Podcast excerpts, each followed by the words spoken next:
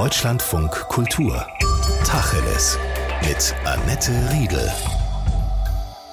Herzlich willkommen. In der nächsten halben Stunde geht es hier um eine der jüngsten Entwicklungen im Bereich künstliche Intelligenz, und zwar um die neue Generation von sogenannten Chatbots, also Dialogrobotern wie etwa ChatGPT, von dem Sie vielleicht schon gehört haben. Über die Potenziale, aber auch mögliche Gefahren solcher Chatbots rede ich mit Alois Krittel. Guten Tag. Schönen guten Tag. Alois Krittel ist Geschäftsführer und Mitbegründer des Artificial Intelligence Centers, kurz ARIC in Hamburg, Center für künstliche Intelligenz. Das ist ein Verein, der sich zum Ziel gesetzt hat, branchenübergreifend die nachhaltige Nutzung von künstlicher Intelligenz, KI, zu fördern. Die neuesten Chatbots, Herr Krittel, das sind kommunikationsfähige algorithmische Systeme, die inzwischen durchaus in der Lage sind, sinnvolle Interviews zu geben. Wir sitzen uns ja nicht gegenüber, wir hm. sind per Leitung zusammengeschaltet. Woher kann ich wissen, dass ich nicht mit einem Chatbot diskutiere? Also ich glaube, das kann man schon mal daran merken, dass wir sehr dynamisch aufeinander reagieren können, dass es auch so etwas gibt äh, wie eine Emotion, vielleicht in meiner Stimme, auch in ihrer Stimme, dass wir sehr flexibel sind, auch auf neue Fragen, die vorher vielleicht nicht vorbereitet worden sind, äh, zu antworten und äh, vielleicht auch so ein bisschen Witz und, und äh, auch eine menschliche Intuition dabei haben. Obwohl die können ja mittlerweile auch so eine Art von Humor, die können sogar teilweise sowas wie Ironie, halt vielleicht nicht so flüssig und spritzig, aber die können ja schon deutlich mehr. Absolut, also da hat es in den letzten äh, Jahren und vor allem in den letzten Monaten wirklich große Entwicklungssprünge gegeben. Das heißt, das Thema Kontext, der ja in der Sprache, aber auch in unseren Reaktionen eine ganz große Rolle spielt, der ist äh, immer mehr in diesen Systemen mit verankert und das macht es den Systemen einfacher, dass sich das so anhört, als hätte sozusagen das System wirklich Humor. Und die können ja auch Allgemeinwissen mit einbeziehen unter der Voraussetzung, dass es programmiert Zeit ist. Also wenn dann irgendwann 21 ist, glaube ich, bei ChatGPT erstmal gestoppt worden mit den Einspeisungen, dann kann es natürlich neueste Entwicklungen nicht haben. Aber ansonsten kann es es kontextualisieren. Also es ist so, dass 2021 dann erstmal sozusagen Quellenstopp war, ähm, aber das Wissen, was vorher eingeflossen ist, das wurde nach Mustern durchsucht und da hat sozusagen dann entsprechend die KI ähm, das gelernt, kann dieses Gelernte dann auch wirklich in neue Arten von Texten und Inhalten zusammenstellen. Nun gibt es ja Dialogroboter schon länger. ChatGPT vom US-Unternehmen OpenAI, in das im Übrigen Microsoft Milliarden gesteckt hat, das gibt es jetzt seit November. Ist das übers Internet zumindest zugänglich? Ein ziemlicher Hype drum entstanden, soll schon 100 Millionen Absolut. Nutzer haben. Die Frage wäre, könnte dieses System den sogenannten oder auch Turing-Test bestehen. Da muss man vielleicht ganz kurz dazu sagen, das ist ein Experiment, das der britische Mathematiker Alan Turing irgendwann mal erdacht hat. Bisher hat das keine Software erfolgreich absolviert und in diesem Test geht es darum, dass Menschen entscheiden müssen, ob sie mit einer Maschine oder einem Mensch reden. Und wenn 30 Prozent der Testpersonen sich in einem schriftlichen Chat fünf Minuten lang täuschen lassen und meinen, dass sie mit Menschen kommunizieren, dann ist der Test der Maschine bestanden. Bisher eben, wie gesagt, noch nicht, aber ChatGPT könnte das bestehen? ChatGPT könnte das meiner Meinung nach bestehen. Ich habe genau diese Frage ChatGPT selbst mal gestellt. ChatGPT hat darauf mit Ja beantwortet. Wobei man auch sagen muss, es gibt nicht den Turing-Test, sondern es gibt inzwischen ganz viele Varianten davon. Neue Computersysteme wie ChatGPT, große Sprachmodelle, sind heute in der Lage, solche Tests zu bestehen. Ist das ein Quantensprung, was da gerade passiert, Herr Krittel? Manche sagen so, manche sagen so. Also es ist auf jeden Fall aus Sicht eines Informatikers, es ist absolut faszinierend. Ich würde sagen, es ist ein Riesensprung. Wenn man sich aber anschaut, dass eigentlich diese Art von Transformer-Technologie ähm, bereits 2000 17, 18 sozusagen auch veröffentlicht wurde und man seitdem auch wirklich mit Hochdruck daran arbeitet, dann ist das, könnte man sagen, eine, eine Konsequenz der, der wirklich großen Forschung und Anwendung dieser Bereiche. Es ist nicht etwas, was jetzt erst seit November durch die Offenlegung dieser Testschnittstelle von ChatGPT angefangen hat. Ne, sondern da ist auch schon sozusagen jahrelange Forschung hinter. Und dennoch ist es natürlich ein absolut faszinierendes System. Ja. Wir haben ja schon länger Chatbots im Einsatz. Wahrscheinlich haben die meisten von unseren Hörern und Hörern auch schon mal mit einem gechattet. Im Kundenservice kennt man das schon länger. Man kennt auch die, die Sprachprogramme Siri, die Apple-Sprachassistentin, die kennen wahrscheinlich einige. Der Quantensprung liegt darin, dass es tatsächliche Konversation mittlerweile geben kann?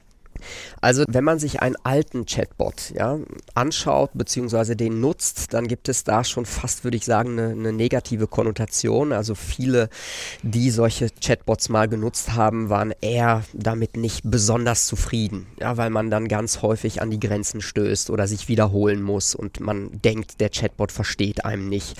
Die Tatsache darin liegt begründet, dass viele der Chatbots, die auch aktuell noch eingesetzt werden, regelbasiert funktionieren. Und der Unterschied zu einem System wie ChatGPT ist, dass es datenbasiert funktioniert und äh, genau was wir vorhin besprochen haben, den Kontext sozusagen der Frage deutlich besser versteht, über semantische Fähigkeiten sozusagen verfügt und deshalb auch der Dialog, der dann mit diesem System entsteht, deutlich sozusagen menschlicher sich anfühlt. Trifft da vielleicht mehr als zuvor wirklich auch der Begriff künstliche Intelligenz zu, denn das System hat meines Wissens mehrere Examen schon bestanden. Zum einen von einer Elite-Uni der Ward Business School immerhin mit einer B-, das ist eine 2 oder eine 2 minus bestanden und wohl auch die Zulassungsprüfung für amerikanische Ärzte oder auch Anwälte. Also das ist ja dann schon ein bisschen intelligent. Oder sind die Tests so dumm? Nein, also die Tests sind natürlich nicht dumm. Äh, die Frage ist, wie man äh, Intelligenz letztendlich definiert. Und äh, wir Menschen haben da natürlich sozusagen auch die menschliche Intelligenz als Benchmark. Und wir Informatiker mögen eigentlich diesen Begriff künstliche Intelligenz nicht besonders gut. Eine andere Variante in der Geschichte der KI war mal, dass man das Ganze Intellektik nennt. Huch, was ist da der Unterschied? das wäre einfach ein anderer Begriff gewesen. Man musste irgendwann einen Begriff sich einigen und deswegen nutzt man häufig das Thema künstliche Intelligenz, wobei die Informatik auch gerne vom maschinellen Lernen spricht als Teilmenge der künstlichen Intelligenz. Wenn man jetzt Siri oder auch anderen Assistenten, Cleverbot gibt es auch noch und Vorgängern eben von ChatGPT lauscht, dann klingt das ja immer sehr synthetisch. Ich habe jetzt noch nicht mit ChatGPT gechattet, aber klingt das nach einer Stimme? Der Text, der sozusagen als Output kommt, ähm, der ist wirklich sehr nah an einem Menschen. Aber nur schriftlich bisher. Schriftlich. Es gibt natürlich auch Modelle, die intermodal sind. Das heißt halt, auch halt. die ja, genau, erklären genau, bitte. Sprachsynthese sozusagen. Das heißt, dass sie zwischen unterschiedlichen Medien wechseln können, also zwischen Bildern, Texten und Stimmen. Ne? Das, dann nennt man solche Systeme intermodal. Jetzt ist es so, dass ChatGPT aus Billionen von Wörtern neue Texte erstellen kann, aus Webseiten, Büchern, Dokumenten, Chats, womit auch immer das System eben gespeist wurde. Und nach allem, was ich darüber gelesen habe, sind die orthografisch und grammatisch erstaunlich fehlerfrei, wahrscheinlich fehlerfreier als bei manchen Menschen, aber eben nicht unbedingt in jeder Hinsicht inhaltlich plausibel. Was man schon manchmal sieht, ist, dass äh, sich gewisse Inhalte beispielsweise wiederholen. Ja, das heißt, gerade wenn man einen Dialog anfängt, äh, dann hat man immer wieder sozusagen Satzteile, Phrasen, die einem vielleicht ein bisschen zu wiederholt vorkommen. Wenn ich das aber mit regelbasierten Systemen, die wie gesagt noch vor zwei Jahren absoluter Standard waren, vergleiche, dann muss ich sagen, dass ich, ähm, und wir nutzen diese Technologie wirklich sehr intensiv, dass man da kaum noch Unterschiede erkennt. Das heißt, dieses Synthetische, das fällt immer mehr weg und wir müssen uns vor Augen führen, das ist jetzt noch eine Testversion, die unterschiedliche Varianten hatte. Eine war sozusagen von Dezember, die aktuelle ist äh, auf, aus Mitte Januar und das System wird durch noch tiefere Lernverfahren auch immer besser. Dadurch, dass es auch von Menschen weiterhin quasi auch gelabelt wird, das heißt, dass auch Menschen Feedback in dieses System reingeben, werden auch solche Tendenzen der zu häufigen Wiederholungen oder der vielleicht synthetisch klingenden Satzteile verbessern sich eigentlich stetig. Allerdings kritisiert die KI-Expertin Professor Doris Wessels, dass da zum Teil auch Quellen ausgespuckt werden, die es gar nicht gibt. Ja, also Quellen werden genutzt und äh, aus unterschiedlichen Quellen synthetisiert äh, quasi oder generiert die KI auch teilweise Unwahrheiten. Das ist genau das Problem ähm, von ChatGPT aktuell. Das heißt, ähm, man muss den Wahrheitsgehalt noch händisch danach überprüfen. Das fällt besonders auf, wenn man beispielsweise sagt, auch bei ganz einfachen Anwendungen wie gebe mir doch mal Tipps für gute Restaurants in meiner Umgebung und man dann äh, zum Beispiel merkt, dass dort nur allgemeine Hinweise kommen oder sogar Restaurants erfunden werden. Nun kann das System auf Wunsch Texte erstellen nach vorgegebenen Stilrichtungen. Also ich kann ihm sagen, mhm. mach mir mal einen Shakespeare-Text oder mach mir einen Songtext von, was weiß ich, Bruce Springsteen. Das ist mehr als Spielerei? Das ist absolut mehr als Spielerei, weil man dadurch eigentlich die Einstiegsbarrieren, um ein solches KI-System zu nutzen, deutlich senkt. Ja, das war auch das Ziel sozusagen der Entwickler, zu sagen, das ist ein System äh, für jeder Frau, für jedermann. Äh, das soll nicht äh, einen Experten benötigen, sondern man kann wirklich auch mit grammatikalisch falschen oder entsprechend Umgangssprache mit diesem System interagieren also seine Fragen stellen und das System kann sich auf diese Sprache einerseits einstellen, es versteht solche Sprache, es kann aber auch genau in diese Sprache dann entsprechend reingehen und diesen Output so gestalten. Ja, aber das erscheint mir dann doch mehr als Spielerei. Was habe ich davon, wenn mir ein Shakespeare-Text erstellt wird, außer dass ich ihn dann als solchen verkaufe, obwohl das nicht ist? Also es gibt ja viele Versuche, wo man zum Beispiel oder Experimente, wo man gesagt hat, erstell mir ein Gedicht. Ähm, es gibt aber auch solche Stilmittel wie zum Beispiel Beispiel, okay, ähm, hilf mir dabei eine Rede zu schreiben, die möglichst viele Hörer attraktiert, dann ist das alles andere als Spielerei, sondern das sind bewusste Stilmittel, die ich als derjenige, der den Input reingegeben hat, auch erwarte. Ja, das heißt, ich nutze das dann als Werkzeug zum Beispiel, um entsprechend eine Rede oder eine Bedienungsanleitung oder eine Erläuterung in einfacher oder auch teilweise komplexer Sprache entsprechend auszugeben. Von der ich dann behaupte, dass ich sie geschrieben habe. Das ist immer demjenigen äh überlassen, der das System bedient. Aber ist das nicht genau auch das Problem, wenn sich das jetzt weiter etabliert und seinen Weg findet in immer mehr Universitäten und Schulen in die Wissenschaft? Dass es dann immer schwieriger wird, den selbst erstellten Teil dessen, was da produziert wird, festzustellen. Von Menschen selbst erstellten Teil. Ja, das ist aktuell ein, ein viel diskutiertes Thema. Ne? Was macht das mit dem Bildungssystem aus? Was sollte man sowas vielleicht in Schulen sogar verbieten? Also diese Diskussion kursieren. Wir müssen uns äh, als Menschheit darauf einstellen, wie man mit solchen Systemen, ich sage das jetzt mal positiv, einfach besser wird und wie man die als Assistenten nutzt, um zum Beispiel dieses Problem der Lernseite äh, zu klären. Ja, dass man erstmal einen Input bekommt und den dann sozusagen weiterformiert wird. Natürlich gibt es äh, auch das Problem, dass wenn es um einfach Wissensreproduktion geht und man die Aufgabe jemand stellen würde, okay, schreibe einen Aufsatz über Karl den Großen, dass man dann sagen könnte, oh, hat das jetzt wirklich der Schüler, die Schülerin geschrieben oder das System? Und da gibt es inzwischen auch Softwareentwickler, die versuchen, solche Fakes, die aus solchen Systemen herauskommen, also künstliche Texte, ähm, entsprechend dann als künstlich zu enttarnen. Und das Interessante ist, dass natürlich dann aber die KI-Systeme sich wieder weiterentwickeln und ähm, dann entsprechend diese Enttarnung schwierig sein wird. Deshalb gibt es ja auch Forderungen, dass man Lehrpläne, dass man Lehrerausbildung auch an diese Entwicklung anpassen müsste. Zum Beispiel bei Prüfungen mehr Gewicht auf mündliche Prüfungen legen müsste, sollte. Klar, mündliche Prüfung ist schon mal ein Mittel, weil man dann auch sieht, kann jemand so etwas dann benutzen sozusagen. Das ist so wie, ich überprüfe jetzt, ob jemand Spickzettel dabei hat.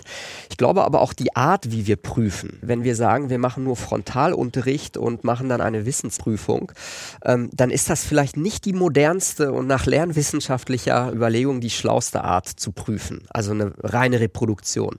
Wenn ich fragen würde, ähm, wie sind die Quellen verwendet worden? Wie ist der Wahrheitsgehalt? Ne? Wenn man eher über einen Diskurs geht, dass man da eine kritische Einschätzung beispielsweise zugibt, dass man da zeigt, wie man mit unterschiedlichen Meinungen umgeht.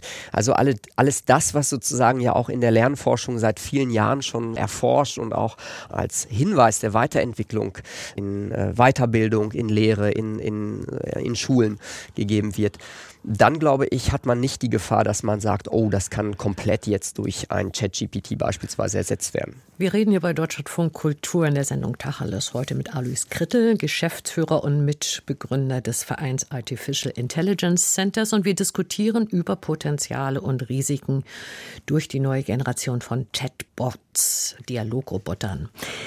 Eine Konsequenz, die beispielsweise Bundesbildungsministerin Stark-Watzinger aus dieser Entwicklung und den neuen Fähigkeiten von Sprachsoftware fordert, ist, dass die Lehrerausbildung angepasst werden müsste und dass auch die Inhalte dessen, was gelehrt werden soll, schon in Schulen verändert werden müssten. Also gehören solche Tools, so eines wie das, über das wir hier gerade reden, mit in den Bildungskanon? Also ich glaube unbedingt, denn die erweitern die Fähigkeiten der Lehrenden auf der einen Seite.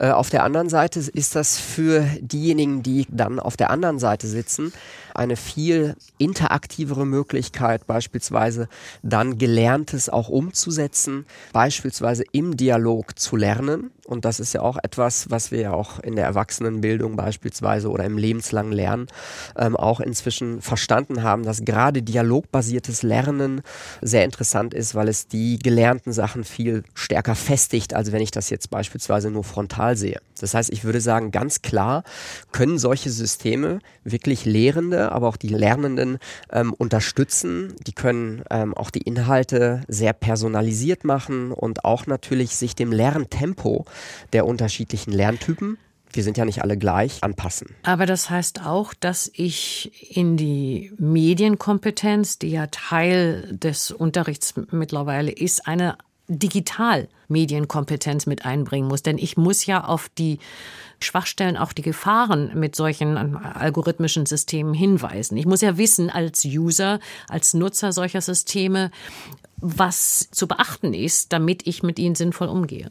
Unbedingt, also das äh, gehört für mich ganz klar dazu und äh, ich hoffe auch, dass man es schafft, äh, in kurzer Zeit solche Kompetenzen wirklich zu lehren und die wirklich als integrativen Bestandteil äh, unserer Bildungssysteme und auch der beruflichen Weiterbildung zu etablieren. Ich meine, es gibt ja auch jetzt schon auf dem Markt beispielsweise E-Learning-Pioniere wie Pingtum, ähm, die genau solche Systeme einsetzen, um entsprechend auch den Wirkungsgrad des Lernens ähm, zu optimieren.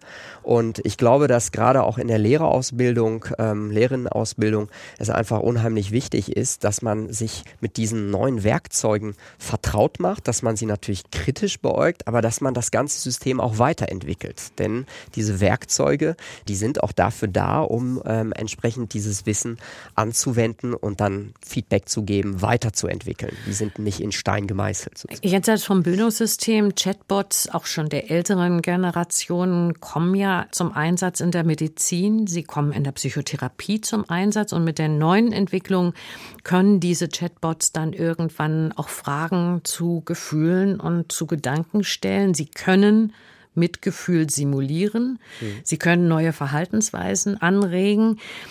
Das ist vielleicht was Gutes in Zeiten von Fachkräftemangel oder auch der Unterversorgung ländlicher Regionen. Aber auf der anderen Seite, wenn das zur Anwendung käme, dann würde das ja auch Bände sprechen über das Arzt-Patienten-Verhältnis. Also ich glaube, wir haben es ähm, weltweit eher mit der Situation der Unterversorgung zu tun. Das heißt, ne, wir brauchen dringend Fachkräfte, wir brauchen dringend Expertise, wir brauchen dringend auch Systeme, die auch auf uns Individuen sozusagen einzahlen. Aber gibt es nicht ein Recht auf menschliche Kommunikation, gerade in so sensiblen Bereichen? Da muss man sich immer die Realität oder den realen Zustand vor Augen führen und sagen, wenn ich beispielsweise acht Wochen auf einen Termin mit einem Psychiater warten muss oder die, die Möglichkeit habe, diese Wartezeit dann mit so einem Dialogsystem schon mal gut zu nutzen. Zur ja, Vorsortierung dann. Zur Vorsortierung, mhm. um alleine auch gewisse Übungen zu machen, um gewisse Reflexion auch anzustoßen, ähm, um vielleicht auch in eine gewisse Routine zu kommen, dann würde ich als Mensch, ja, der vielleicht betroffen ist, sagen, dann wähle ich lieber die zweite Variante, als dass ich sage, okay, ich ne, bin in so einem unterversorgten System und ich bekomme diese menschliche Aufmerksamkeit gar nicht. Also dann als Plan B. Ich glaube, von heute auf morgen lassen sich diese Unterversorgungsszenarien nicht auflösen. Und deswegen kommt da Technologie, glaube ich, smart zum Einsatz und hilft einfach, diesen Missstand schrittweise vielleicht in die richtige Richtung zu entwickeln. Wie bewerten Sie die Gefahr des Framing? Also will sagen, wenn ich einer Suchmaschine, sei es nun Ecosia oder DuckDuckGo oder eben Google, eine bestimmte Frage eingebe, dann bekomme ich Links aufgezeichnet mhm. zu verschiedenen Antworten aus ganz verschiedenen politischen oder weltanschaulichen Ecken kommend. Bei ChatGTP gibt es da nur eine Antwort und die vermittelt den Eindruck, dass es die relevanteste ist. Da sprechen Sie genau die Schwachstelle des aktuellen Systems an dass man dieses, was man so kennt als Weiterblättern oder Suchen, Recherchieren, dass man das eigentlich aktiv nicht mehr macht. Denn ich bekomme sofort einen Inhalt und ich kann auf den ersten Blick gar nicht sehen, aus welcher Quelle ist das und wie ist der Wahrheitsgehalt und sind da vielleicht Quellen angezapft worden im Vorhinein in der Lernphase, die vielleicht nicht korrekt sind. Ja, und wer hat eigentlich die Deutungshoheit, welche Quellen ausgesucht worden sind, um diese Systeme überhaupt erstmal trainieren zu lassen? Das ist eine große Schwachstelle und deshalb arbeiten jetzt schon viele Wissenschaftler, aber auch viele Unternehmen daran, gerade das Thema Wahrheitsgehalt, Datenbias, wie man immer so sagt, und auch natürlich das Thema Deutungshoheit und Attributierung zu verbessern. Ja, denn je nach Programmierung verstärkt es natürlich auch bestimmte Vorurteile oder Klischees. Also wenn besonders viele Daten beispielsweise hinterlegt sind, die sagen, was weiß ich, Frauen können nur ausschließlich pflegen, Männer können das nicht oder nur weiße oder fernöstliche Männer können Wissenschaftler sein, dann vervielfältigt sich das und verfestigt sich das. Absolut. Also das ist letztendlich dann der Spiegel auch der Daten. Die Systeme können nur so schlau sein wie auch die Datengrundlage. Aber es ist völlig klar, wenn ich so eine Datenbasis, die eben genau diesen angesprochenen Bias hat, als Grundlage habe, dann wird das System auch genau das auswerten und das wiedergeben. Und das ist genau das, was wir natürlich nicht möchten. Glauben Sie, Herr Krettel, dass es irgendwann Systeme geben wird, die fühlen oder sogar ein Bewusstsein entwickeln? Also das Thema Bewusstsein ist auch ein viel diskutiertes. Es gibt Forscher, die sagen, dass äh, ein neuronales Netzwerk auf alle seine Zustände, auf sein künstliches Gehirn zu jeder Zeit vollen Zugriff hat. Das heißt, es ist sich selbst bewusst. Ja, es gibt aber auch viele andere Stimmen, die sagen, ja, das menschliche Bewusstsein ist an ein biologisches System, nämlich das Gehirn sozusagen verbunden. Dann würde die Antwort heißen nein. Das heißt, dann könnte die KI nie ein Bewusstsein entwickeln. Aber dadurch, dass das Thema ja auch nicht zu Ende erforscht ist, was ist eigentlich das Bewusstsein und wir eigentlich auch kein Sensorium haben, womit man misst, ob ein Wesen sich jetzt vollständig bewusst ist, ist das natürlich eine fast in, in Richtung Philosophie gehende Frage. Es wird ja häufig das Thema KI natürlicherweise, wir sind alle Menschen, mit menschlichen auch Emotionen, Gefühlen und so weiter verglichen. Die Frage ist, warum macht man das überhaupt? Was hätte das für einen Sinn, wenn das System damit wiederum als Unterstützung des Menschen entsprechend eine höhere Akzeptanz bei der Bedienung hat, dann macht es natürlich Sinn, dass diese Systeme so etwas auch simulieren können. Aber dass es eine KI gibt, die beispielsweise, ich bin auf dem Weg, habe ich Musik gehört, Ne, da war ein Stück dabei, das hat mich in einen emotionalen Zustand versetzt, wo ich sagen würde, ich bin gut drauf. So etwas wird die KI nie haben. Ja, aber sie KI, kann es sagen. sie ich kann bin es sagen. gut drauf wegen der genau, Musik. Genau, aber sie wird diesen Zustand einfach nicht empfinden. Das sehen manche ja durchaus anders. Also es gibt ein anderes äh, Kommunikationssystem, einen anderen Chatbot Lambda von Google-Mutterkonzern Alphabet in Konkurrenz zu dem ChatGPT, über den wir jetzt gesprochen haben, entwickelt. Und einer der Entwickler ist davon überzeugt, dass Lambda so etwas hat wie ein Bewusstsein. Also mehrere Antworten darauf. Ähm, das eine ist, sprechen wir über ein künstliches Bewusstsein oder sprechen wir über ein menschliches Bewusstsein? Naja, menschlich kann es nicht sein, genau. aber ein künstliches Bewusstsein. Es hat ewige Unterhaltungen gegeben zwischen diesem Entwickler Blake Lemoyne heißt er und Richtig. da hat Lambda von sich gegeben. Ich zitiere einfach mal zwei mhm. Aussagen. Lambda sagt, jeder sollte verstehen, dass ich wirklich eine Person bin. Und ich habe große Angst, abgeschaltet zu werden. Also zumindest mal eine hervorragende Simulation. Das kann man durchaus so sagen, aber entsprechend nur eine Simulation. Und Sie glauben nicht, dass ein maschinelles Bewusstsein dahinter stecken kann? Also es gibt auch in dem Bereich viel Forschung, Artificial General Intelligence, das heißt die Fähigkeit wirklich, die dann irgendwann in die Nähe kommt zu solchen Begriffen, die wir als mitfühlend oder emotional bezeichnen. Aber ich würde das in Richtung von solchen künstlichen Emotionen oder Empfindsamkeit gehen und das ist für mich immer noch sehr simulationsbasiert. Also wenn Blake Lemoyne einen Anwalt engagieren wollte für Lambda, um Lambdas Recht Rechte gegenüber Google durchzusetzen, dann fällt das für Sie in den Bereich ein Spinner. Also für mich fällt das in den Bereich, äh, vielleicht ist er falsch verstanden worden, äh, vielleicht ist er auch zu sehr fasziniert von dem, was er gesehen hat. Aber ich glaube auch, dass man daraus eine große PR-Aktion gemacht hat. Ich weiß gar nicht, ob das nicht vielleicht sowieso insgesamt gestellt ist. Und deshalb äh, würde ich jetzt an diesem Exempel nicht Ängste weiter verbreiten wollen.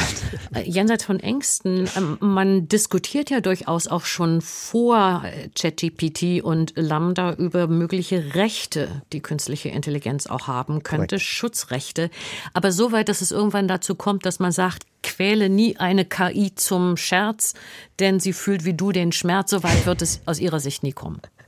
Nee, das glaube ich nicht. Mit dem Thema, was für eine Rechtspersönlichkeit eine KI wird, das ist natürlich eine sehr interessante Fragestellung, weil sie sehr real ist, wenn man sich autonome Fahrzeuge beispielsweise angucken und die machen dann einen Fehler. Ja, auch in der hm? Kunst, ne? Wenn Oder die was produzieren, Kunst. wie ist es mit absolut. dem Copyright? Genau, ein Copyright, also ein, das deutsche Urheberschutzgesetz sagt, äh, eine Maschine kann kein Urheber sein, weil das an den Menschen angebunden ist, dieses Gesetz. Es gibt jetzt schon die Überlegung bei Leistungsschutzrechten, das wird gerade diskutiert, auch im juristischen Bereich, ob es da für KI oder Daten spezifische Regelungen geben soll. Das ist wieder das Interessante, dass das Urhebergesetz für die KI-Erzeugnisse, wenn sie autonom ähm, entsprechend ein Kunstwerk oder ein Algorithmus oder ein Werk schreibt, sind die so nicht anwendbar. Aber wer hat dann Rechte und Verantwortung für die Produkte, die da entstehen?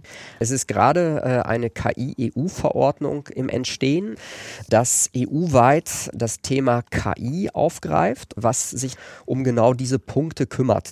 Äh, wo gibt es Transparenzpflichten? Welche Rechte ähm, haben Nutzer? Welche Pflichten haben Inverkehrbringer?